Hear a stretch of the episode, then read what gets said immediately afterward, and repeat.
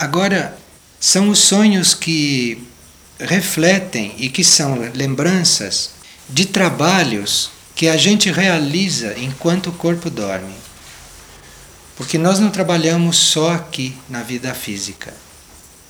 Enquanto o nosso corpo dorme, o nosso corpo astral ou o nosso corpo mental, o nosso eu superior, podem ter atividades.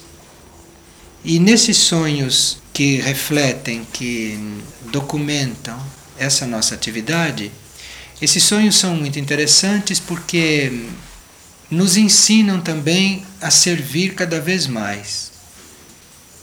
Há pessoas que, tendo o desejo de servir, elas são mais livres de servir nos níveis subjetivos e internos do que no físico. Há muitos casos assim.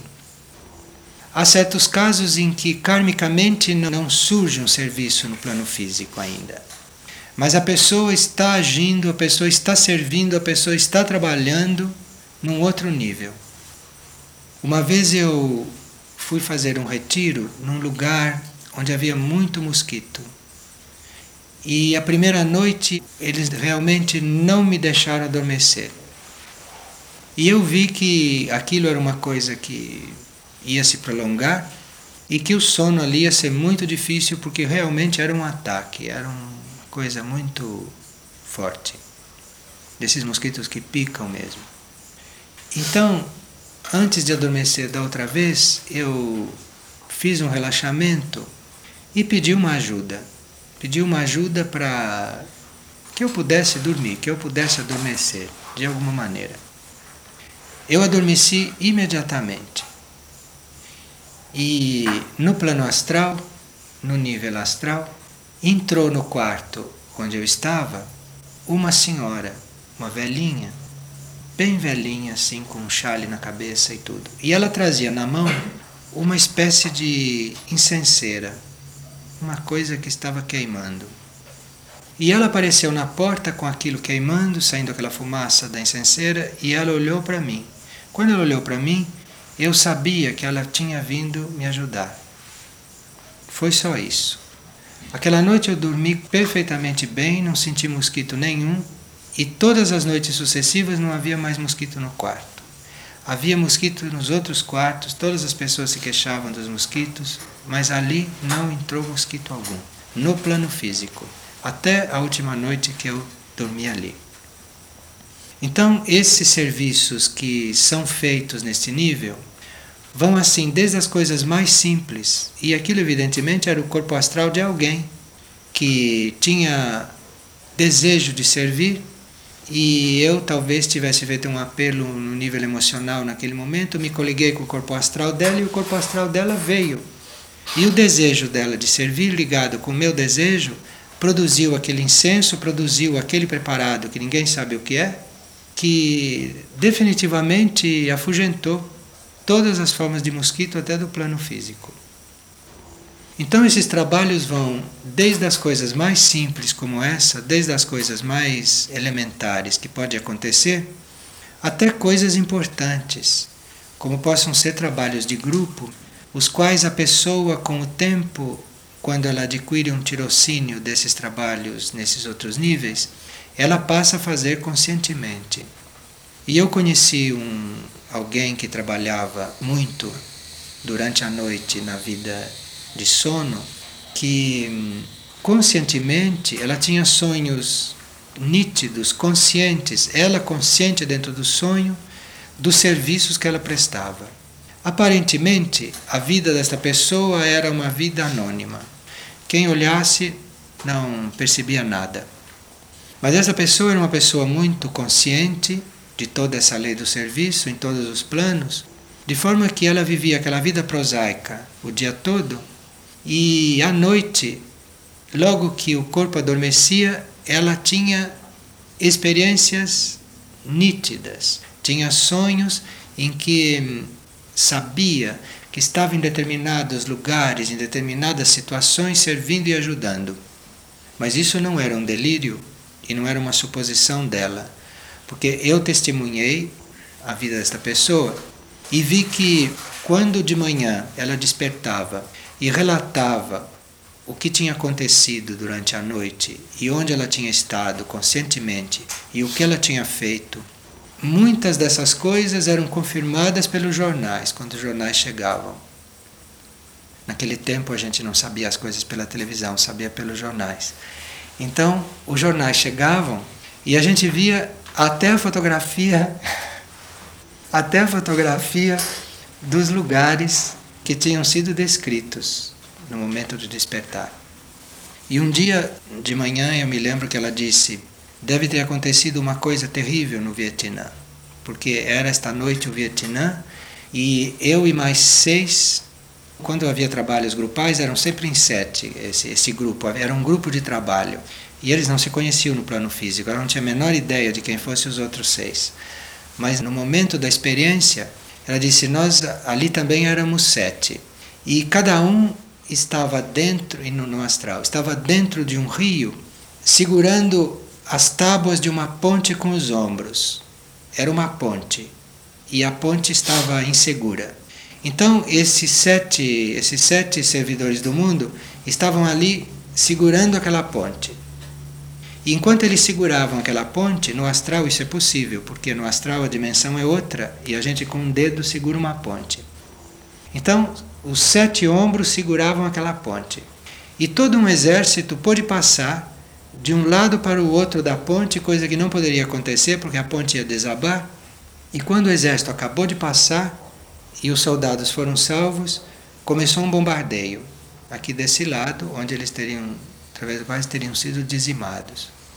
E no dia seguinte, houve todo um relato da fuga de um batalhão que saiu de um lugar por uma ponte passou para o outro lugar e foi salvo, e quem os recebeu e tudo. As pessoas que eu conheci que trabalhavam assim, dessa forma, elas karmicamente têm uma proteção em volta. Elas não têm uma vida normal. Têm uma vida normal no sentido de parecer uma vida normal mas karmicamente elas têm o direito de um esquema protetor, que é para exatamente essas coisas possam acontecer. Agora, eu tive a, a experiência que esses trabalhos vão evoluindo. Começam como coisas dessas, né? De uma, o trabalho da velhinha que vem com o produto mágico e espanta os mosquitos, né? Uma coisa simples. Depois passa para coisas grupais, como essa do Vietnã que se tratava de salvar a vida de pessoas aqui no plano físico. Ou outros trabalhos que se trata até de operar indivíduos nesse nível. Eu conheci pessoas que foram verdadeiramente operadas nesse nível, sem nenhum compromisso mediúnico, nem com espiritismo, nada. Foram literalmente operadas. Assim como esses foram salvos, outros foram operados.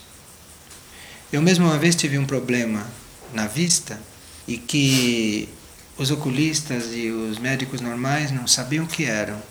Eu sabia que não era nada e aquilo, a uma certa altura, teria que ser resolvido num outro nível. Foi interessante porque eu fiz essa entrega completa da forma melhor que eu pude e eu esqueci da vista e imediatamente eu adormeci e sonhei. Veio um cirurgião e me operou a vista. Eu acompanhei toda a operação. E quando eu acordei, fui até o espelho para ver o que tinha acontecido, no, se tinha algum sinal dessas coisas, porque era uma coisa tão real, e eu fui lá ver. E não tinha nada. Nada, nada, e, e a vista estava completamente boa. E isso são pessoas, são seres, são auxiliares mesmo, que em astral vêm e agem e trabalham. Violino, esse médico poderia estar encarnado ou desencarnado? Ah, não importa. Que importância tem isso? Mas tanto faz, quer dizer. Não tem menor importância. Há um tempo atrás eu tive um sonho de que uma pessoa com quem eu me relacionava me assassinava. A pessoa me matava e eu morria. Que isso, inclusive, acarretou um processo muito intenso na minha vida, essa morte no, no sonho. Sei. Aí tem vários aspectos. Primeiro aspecto interessante é que esse quadro, né, de alguém assassinando um outro, isso é um reflexo no plano astral, no plano emocional, de um pensamento não muito amoroso dele para você. É. uma intenção não muito amorosa, um pensamento não muito amoroso, uma coisa bem agressiva, bem negativa no nível mental. Mas você recebeu no astral. A coisa foi enviada no mental muito fortemente, muito negativamente, e isso tudo foi construído no emocional. E era equivalente mesmo a um assassinato, do ponto de vista da força com que aquela negatividade foi emitida. Isto é uma parte da coisa. Agora vamos para o lado positivo. Isso tendo vindo, foi projetado no astral para que você não tivesse dúvida a respeito da intenção dessa pessoa. Porque no mental você poderia ter alguma dúvida. A tua mente poderia apresentar alguma explicação e você não teria sentido tão bem. A coisa desceu para o astral, a nossa natureza é, é, sábia, né? Nós temos também um, a consciência do corpo físico, temos a consciência do corpo astral, do mental, que a uma certa altura querem nos defender para esses corpos continuarem em vida. Então a própria consciência do corpo físico, a do astral e a do mental, essas consciências entram em contato e o eu básico registra, a consciência do corpo físico registra no cérebro físico o fato, aonde o indivíduo pode melhor compreender. Então, ali no nível astral, com toda esta cena bem clara e bem real, mesmo que a sua mente quisesse, ela não poderia justificar esta ação, porque estava muito claro. Então, esse é o primeiro fato positivo.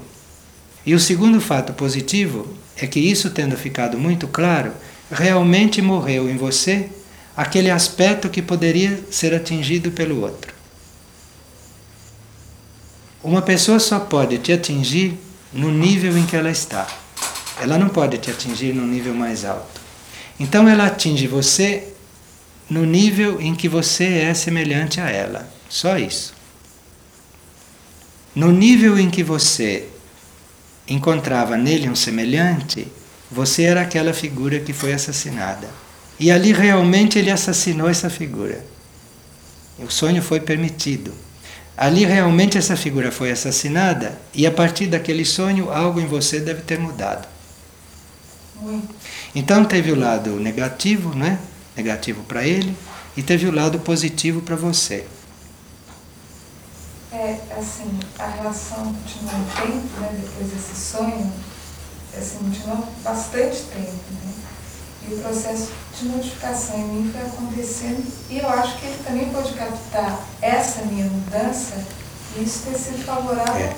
para ambos. Né? Depois de um sonho desse, uma relação não pode ser a mesma, nunca. Assim. Digamos que isso tenha ficado claro para você, num certo nível, e que um aspecto seu realmente morreu. Se a partir daí aquela relação não é interrompida no plano físico, o corpo físico começa a ressentir da relação. Porque a relação é uma coisa que já ficou claramente como indesejável. Então, diante disso, o mental teria que dizer: interromper imediatamente esta relação. Mas o mental provavelmente não disse, porque ele, ele estava ainda tentando justificar essa relação. Então, como o mental não disse isso e a relação continuou, o corpo físico deve ter sofrido alguma coisa. Deve ter entrado em algum tipo de desequilíbrio. E os primeiros desequilíbrios que se sente nesse sentido são no aparelho digestivo, normalmente. A não ser que isso afete outras áreas, mas o aparelho digestivo é o que imediatamente ressente. E o circulatório? E o circulatório também. Depende da zona que o indivíduo atingiu. Porque se ele tem a consciência dele no emocional, o distúrbio provavelmente é digestivo. Se ele tem a consciência dele mais acima, pode vir até um distúrbio cardíaco. Depende de onde ele está. E isso é um sonho que tecnicamente se chama de telepático. Houve um pensamento transmitido e captado. Então foi um sonho telepático. Quer dizer que mesmo se relações kármicas existem aí, que ainda precisam ser resolvidas, depois de um sonho desse tipo, né, uma mensagem tão clara, a coisa Teria que ser interrompido. Isso é a mente que diz que tem uma situação kármica. Vê a mente como a mente como justifica tudo. Isso aí é como se o indivíduo tivesse chegado e matado você no físico. Isso está sendo dito com respeito ao sonho que ela contou e com a vibração com a qual ela contou. Porque ela podia ter contado a mesma coisa com uma outra vibração, então não era nada disso. Se diante de um sonho desse a gente não segue, é uma ocasião perdida, não? Se não segue a mensagem que um sonho desse traz, é um tempo perdido realmente. Foram horas de sono perdidas. Né? Se um sonho deste acontece, é a mente que diz que a coisa precisa prosseguir. É só a mente que diz isso. E por que eu continuei? Porque você não tinha confiança em si própria. Ou porque você não sabia que quando um sonho é assim tão definitivo, que a gente pode seguir tranquilamente. Porque veja, parece que, que a gente não tem condições, a mente é que diz isso. Mas se o sonho veio é porque tem. Esse mecanismo não falha nesse sentido. Então, se deu uma indicação para você, é porque você querendo pode seguir. Querendo, você tem o livre-arbítrio. O que você pode achar é que você não tem condições para seguir. Mas se você, numa próxima vez, experimentar seguir a indicação, você vai ver que no momento em que você faz o ato que a indicação mandou, primeiro tem que fazer. No momento seguinte você sente a força que você tem, mas não antes. Porque seria um comércio. Seria um comércio se primeiro te mostrassem a força que você tem para você agir. Isso não teria mérito nenhum. Para o desenvolvimento da personalidade, isso não seria nada. É exatamente no momento em que você segue, no momento em que você decide seguir por fé e que você realiza o corte, em seguida você sente a força. Mas primeiro tem que fazer isso. Eu conheci uma pessoa que era completamente dependente de uma outra nos níveis materiais, no físico, no emocional e no mental. E um dia ela teve um sonho no qual ficava muito claro que ela deveria simplesmente partir, ir embora. Ela se viu partindo, saindo dali, sem nada e em seguida se sentindo muito bem no sonho. E ela disse: é uma loucura, não? Isso. Não sei como pode acontecer. Mas ela fez. E realmente saiu daquela situação com a roupa do corpo. Sem nenhum amigo, sem nenhum consolo, nenhuma ideia do que poderia ser tudo. Ela saiu completamente nua da história, mas seguiu o sonho. Depois de alguns dias, em que a coisa parecia que era um caos, surgiram oportunidades que nunca antes tinham surgido, a vida dessa pessoa se transformou completamente e no fim de pouco tempo era outro indivíduo, outra pessoa. Numa outra situação, num ambiente diferente, com coisas diferentes, uma vida diferente, trabalho diferente, tudo, mudou tudo. Mudou completamente. Mas depois que o indivíduo fez aquilo que tinha sido indicado para ser feito. E com toda a força que lhe veio para passar aquele período intermediário, sem problema nenhum. E eu me lembro que no fim do segundo dia ou do terceiro dia, esta pessoa tinha um rádio portátil. E para ela comer, ela precisou vender o rádio portátil.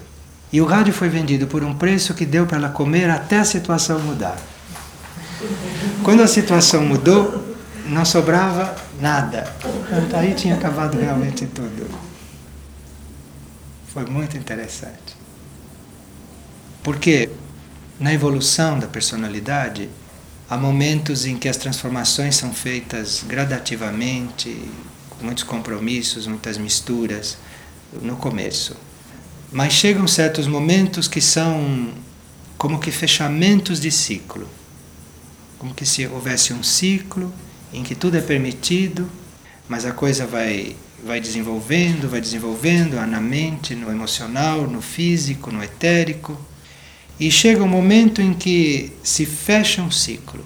No momento de um fechamento cíclico, certas atitudes claras têm que ser tomadas. Senão não tem condições de se entrar no outro ciclo. O compromisso é permitido na transformação quando se está no começo de um ciclo, no meio de um ciclo. Mas quando é fim de um ciclo e começo de um outro, aí não há possibilidade de um compromisso. O fato de você lembrar durante anos e anos um determinado sonho ou alguns sonhos, implicaria em que esses sonhos são importantes? É, implicaria sim. Ou esse sonho é muito importante e você deve de uma vez por todas saber o significado dele porque ele quer dizer uma coisa importante para você, ou então ele te impressionou muito e você ficou com ele impresso. Mas normalmente, se ele volta, é porque aí ainda tem coisas para serem descobertas. Mesmo que não volte como sonho, apenas você continue lembrando. Lembrando. É uma coisa para lembrar, é uma coisa para ser lembrada e que não está de todo ainda resolvida. Ainda não está, você ainda não viu tudo que havia ali. Muitas vezes a gente entende um sonho depois de anos, depois que acontecem várias coisas, a gente percebe o que aquele sonho queria dizer naquela época.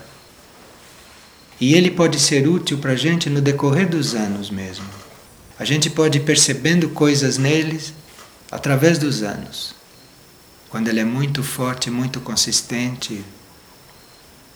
Já houve uma época na minha vida que eu tinha sonhos que me faziam medo porque logo depois que eu tinha aqueles sonhos, aconteciam fatos que eu ligava, fatos às vezes até desagradáveis, que eu ligava, eu lembrava imediatamente daquele sonho que eu tinha tido. Quando se tem sonhos desse tipo, eles vêm para a gente trabalhar eventualmente a situação que tem possibilidade de acontecer. Então, se você sabe que tem esse mecanismo, quando acontece o sonho premonitor, você imediatamente não creia que só porque você sonhou que aquilo vai acontecer. Isso é a primeira coisa. Porque aquilo pode ter sido mostrado exatamente para você não deixar acontecer. E você deve ter alguma parte naquilo. E você pode fazer o possível da sua parte para que aquilo não aconteça, de alguma forma. Ou digamos que o sonho premonitor é sobre alguma coisa mais uh, que as pessoas chamam de grave, né? Por exemplo, você prevê, você tem um sonho premonitor que alguém vai desencarnar. Então você diz: Não, para que, que eu fui ver isso? Não tem remédio. Não, tem. Tem porque você já fica ajudando o indivíduo, vendo ele vivo sempre. Você fica desvalorizando um pouco aquele fato trágico, entre aspas, que vai acontecer. Já nisso você já está ajudando. Mesmo que aquilo vá acontecer daquela forma, já não é a mesma coisa, porque não entrou ali a sua carga emotiva. A sua carga emotiva já foi trabalhada e tirada, então aliviou o momento da passagem. Eu acho que é assim que é para ser visto. O sonambulismo. Cada corpo nosso tem a sua própria consciência. O corpo físico tem a sua consciência, o etérico, o astral e o mental. Antes desses corpos estarem completamente integrados, pode acontecer que um corpo sinta uma especial atração por um outro. Então, durante o sono, aquele corpo sai para uma atividade e o físico que sente atração por ele tende a acompanhá-lo. É uma atração que o corpo físico sente por um outro corpo. E ele então se conecta com a atividade daquele outro corpo e o segue. E é por isso que se vê um sonâmbulo fazer coisas impossíveis de serem feitas durante a consciência de vigília. Há sonâmbulos que caminham por lugares muito perigosos sem cair, sem que aconteça nada, porque ele não está polarizado no físico. O corpo físico está polarizado no corpo astral. O sonambulismo pode ser evitado se antes da pessoa adormecer, ela der uma ordem mental para o corpo físico que ele não se levante. Ele se conecta com a consciência do corpo físico e ordena que o corpo físico não se levante, que não siga os outros. Se ele tiver essa determinação e essa clareza, o sonambulismo acaba. Uma pessoa que não dorme bem e que usa o artifício tomar remédio para dormir, que consequências tem isso? Um remédio para dormir, ele coloca o cérebro num estado de letargo. É uma forma artificial de você fazer o sono, mas não é uma coisa reparadora. Inclusive você com esse sistema, né? A pessoa fica envolvida exatamente com o, o letargo cerebral. Sem contar que esses medicamentos têm elementos estranhos que passam a fazer parte do seu organismo, passam a fazer parte do seu etérico, passam a circular pelo seu sangue. Então você fica cada vez menos você mesmo. Você fica entrando em reações que não são suas levadas pelos elementos desses recursos artificiais. Qual a melhor forma de despertar um sonâmbulo? Eu acho que não se deve despertar um sonâmbulo. Depois que ele acorda, é que se pode conscientizá-lo do que está acontecendo, mas não assim durante.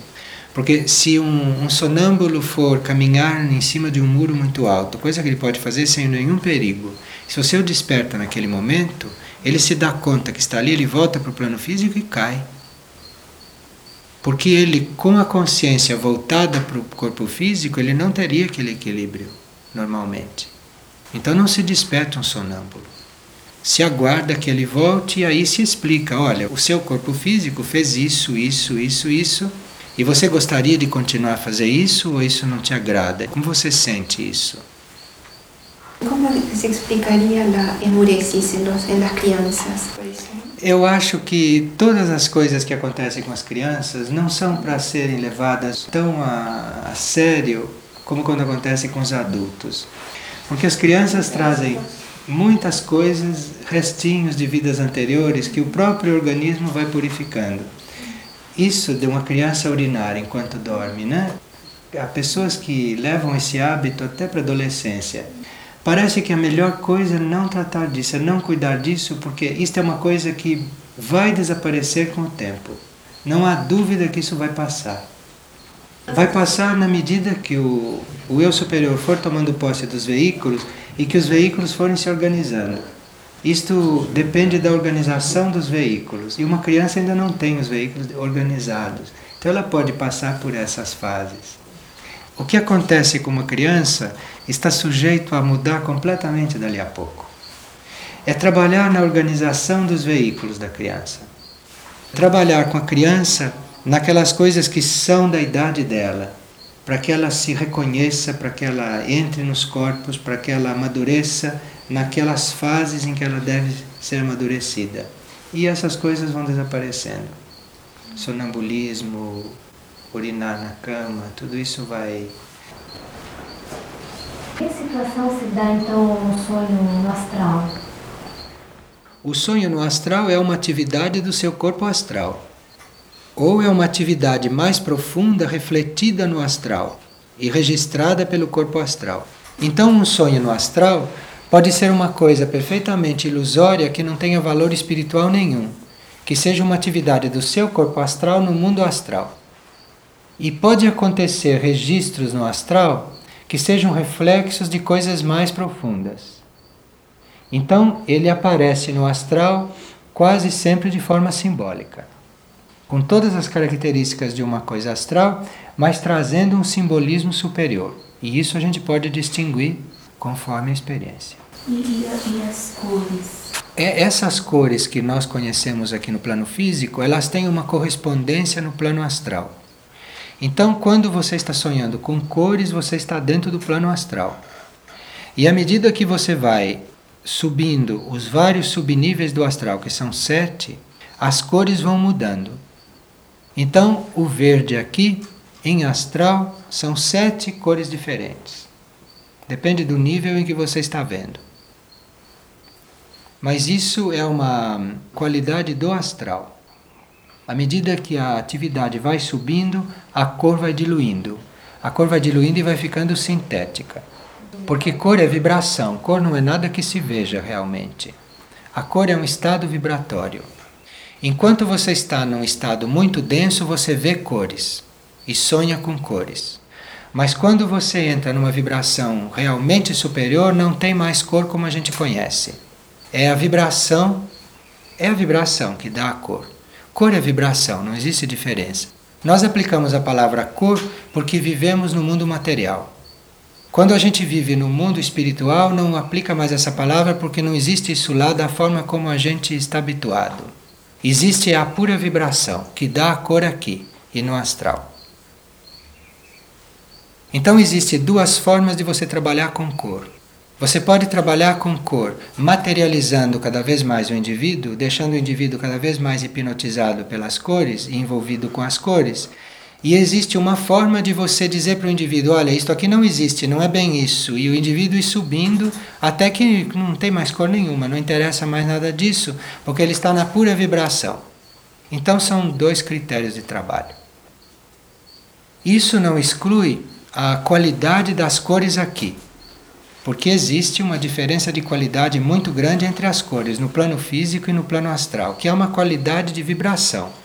Então, se você está buscando uma vibração superior, o que você está buscando é a vibração superior. E não cor nenhuma. Você está buscando a vibração superior. Então, você vai descobrindo a vibração superior até através de cores. Mas é, a busca é a elevação da vibração, não é nada de cor.